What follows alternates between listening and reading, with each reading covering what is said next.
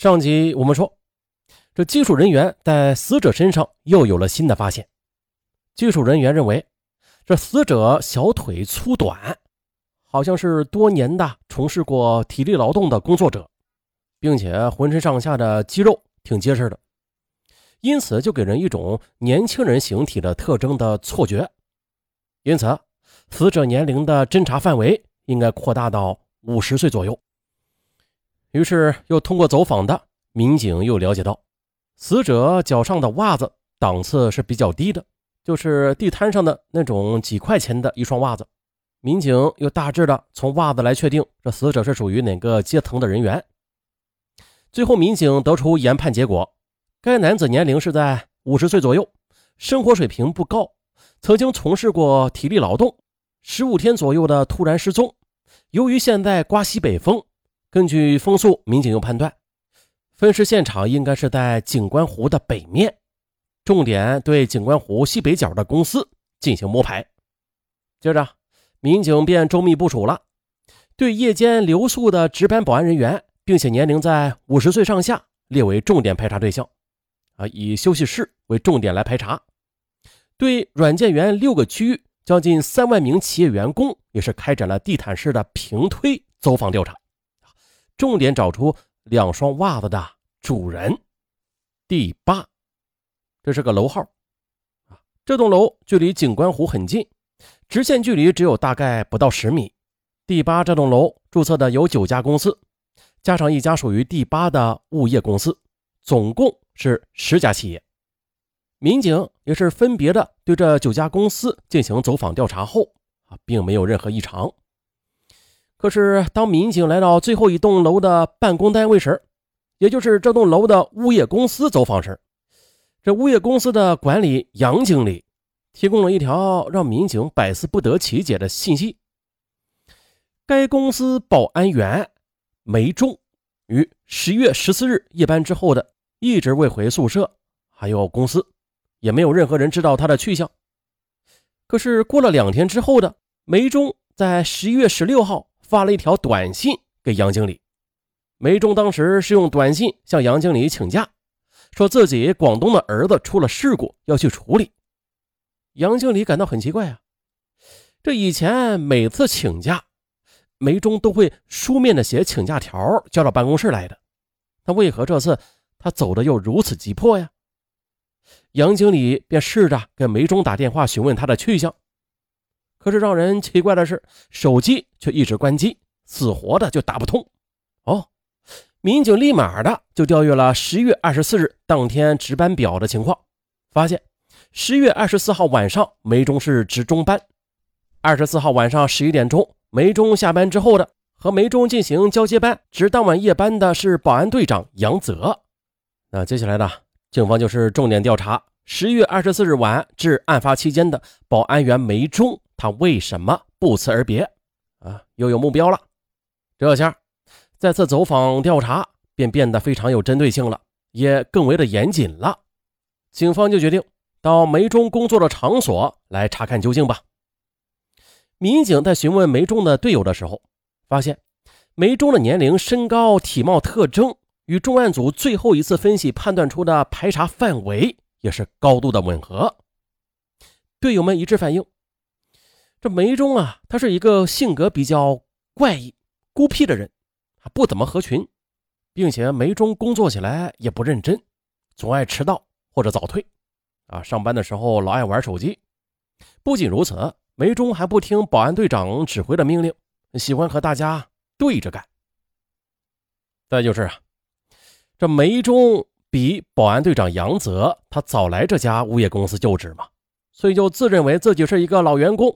资历比杨泽要老，所以在工作中他也有点不服队长杨泽管。嗯，就这样的，梅中工作中的懒散就引起保安队长杨泽的严重不满了。同时，和梅中同住一个寝室的杨泽，在生活中也是有意的孤立他。到了最后，杨泽以及另外两名保安就把梅中单独的放在一个房间，平常也就不怎么打交道了。在走访中。和梅中同住一个寝室的保安员反映说：“啊，梅忠与该公司保安队长杨泽因为工作矛盾，就一直存有积怨的，也曾经因为生活的琐事发生了争执，继而的还曾经发生过打斗。据了解的，梅忠上厕所不冲水，这宿舍里的卫生他也不主动的去打扫，啊，一点卫生也不讲。其他保安员又反映，自从梅中不见踪影之后的队长杨泽酒量就猛涨，这屋子里边几十个空酒瓶子都是杨泽最近所喝的战绩。那接下来，警方为了证实室友的说法，于是决定到梅中的寝室一探究竟。警方一推开梅中的房门，首先映入眼帘的是梅中床头的一把椅子，椅子上有四只袜子。民警发现，这四只袜子都是两只一套的，并且跟发现了尸体上的袜子的穿法那是一模一样，而且袜子的品牌也都是某品牌的。民警强按心中的激动，又不动声色地向室友打听梅中的生活习惯。警方得知，梅中。是从农村大山里而来，多年从事体力劳动，使他患上了轻度的类风湿关节炎，所以冬天特别怕冷啊！值班的时候经常的穿着两双袜子。那为了进一步判断保安队长杨泽和案件的关系，同时又弄清楚这两双袜子的主人是否就是梅忠，民警立刻又前往第八栋楼进行排查。并且对保安队长杨泽进行走访调查，调查下来发现，这保安队长杨泽他竟然是一个有过前科的人，出狱之后的进入这家保安公司。杨经理看过他的身体比较健壮嘛，而且做事比较扎实，于是呢便任命他当保安队长了。接着，为了尽快的将案子查个水落石出，民警决定对保安队长杨泽进行走访调查。面对询问，杨泽显得十分的平静。民警就问杨泽：“你和梅忠的关系怎么样？”杨泽一听这个问题，他就感到很反常，立刻不加思索的就回答：“啊啊，关系还可以。”嘿嘿，这个回答引起了民警的警觉。民警又继续追问：“那么你作为保安队长，既然梅忠要走，他首先要做的事情是不是要跟你请假呀？那么？”他跟你请过假没有啊？嗯，他没有跟我请假。呵呵 针对民警提出的两个很平常的问题，保安队长杨泽他为什么要撒谎啊？他似乎是在掩盖着什么不可告人的秘密。侦查员立刻就调取了十月二十四日当晚公司值班大楼的保安室的视频来查看。可奇怪的是，侦查员们没有找到梅忠下班后的那个时间段的监控。但是当晚十点五十八分的这栋楼的另一处监控探头却拍到有一名男子走进了这栋楼房的监控室里。杨经理跟民警说了，说进了监控室里的这个人呢，就是保安队长杨泽。当晚他是接梅中的班，他值夜班啊，值夜班。那么问题来了，值夜班的保安队长杨泽，他为什么不在自己的岗位上？他到监控室里来干什么？正当侦查员们就沿着监控摄像头一探究竟的时候，哎，当晚的监控视频里的那段视频突然的就中断了。而再次出现的时候，监控就是在第二天早上的画面了。那么的，二十四日晚上十一时至二十五日早上七点，也正是保安队长杨泽值夜班的时间。这八个小时的视频，他到底去哪儿了？啊，这个监控探头。它是二十四小时不间断运行的，那么为什么巧合的就在那个时间段，视频会突然没有了呢？事已至此，也是种种迹象表明，死者就是保安员梅忠，而保安队长杨泽呢，他却有杀害梅忠的重大嫌疑。至此，案件取得了关键性的突破。二零一三年十二月九日凌晨，在发现警官湖里的尸体六十个小时之后的。犯罪嫌疑人杨泽落网。审讯室里，他也是很快的就交代了自己在公司保洁室与梅中因为工作纠纷产生冲突，又杀害梅中，并且分尸抛尸至警官湖里的犯罪事实。根据犯罪嫌疑人杨泽供述吧，在他的眼里，这梅中就是一个乡巴佬，而杨泽则经常的用此话来刺激梅中。而因为梅中出生在大山农村，这生活习惯还是沿用农村的老传统，嗯，太不注重小节了，也不善于与人沟通。于是，这工作中、生活中，梅忠就从始至终的都和杨队长对着干，是吧？二零一三年十月份左右的时候，梅忠有一次上厕所没有将厕所冲干净，保安队长杨泽就让梅忠把厕所冲洗干净。但是梅忠却不听杨泽的话，于是两人就发生了冲突。因为杨泽人高马大，身体健壮，梅忠就被打伤了。后来梅忠请假到医院进行了治疗，医药费当时是花了两千多元。啊，这下不甘心受辱的梅忠一定要讨个说法，他就时常的对队友讲要告杨泽，要杨泽以坐牢而付出代价。再后来，经公司杨经理调解，杨泽愿意赔偿梅中的医药费。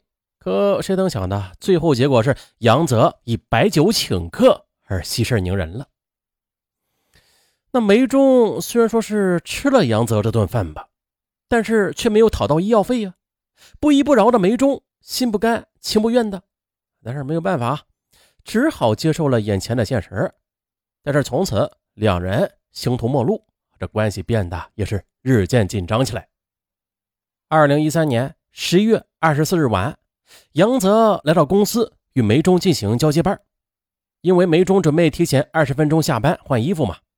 看着梅中又不守规矩，心中有气的保安队长杨泽便对着梅中吼了几句，可没想到这一下子彻底的惹恼了梅中。啊，这上回的伤口还没结疤呢，于是梅中便与杨泽激烈的又争吵起来。继而的两人又发生了肢体冲突。上次因为身材矮小吃亏的梅忠，此时此刻的却掏出随身所带的匕首，刺向了杨泽。嘿，你见梅忠动真格的了，还将自己往死里整！恼羞成怒的杨泽不仅也疯狂起来，他仗着身高马大，夺下了梅忠手中的匕首，最终将梅忠给杀害，并且残忍的将他抛至景观湖中。接着。为了逃避公安机关的打击，杨泽又将公司里边电源给断电，不让监控录像拍摄到他罪恶的身影。接着，又为了欲盖弥彰，杨泽又冒充梅忠发短信向公司杨经理请假，谎称外出广东去探望其养子，制造了一个弥天大谎。那在杀害了梅忠这段时间里，杨泽他时刻的生活在无尽的恐惧之中。十二月六日的。梅中的尸骸被发现了，杨泽感觉自己的末日要来了，但是他侥幸的认为警方不可能这么快的就找到尸源的。可是他做梦也没有想到，仅仅两天半的时间，他的罪行就彻底暴露了。啊，这由此啊，案件也要结束了。那死者和凶手都是一个公司的保安，引发凶案的是啥呀？不过是生活中的一些琐事从引发口角到肢体接触，再到最后的杀人碎尸，哎呦，这叫啥呀？小事化大，大事化大大事儿。嗯，那句老话说，冲动是魔鬼，确实的。在情绪激动的时候，千万的不要再去继续导致你情绪激动的那件事了。而这情绪，它确实很可怕，它不但能控制你心中的天使，同样的能控制你心中的。魔鬼，好，本期案子就到这儿，我是尚文，咱们下期再见。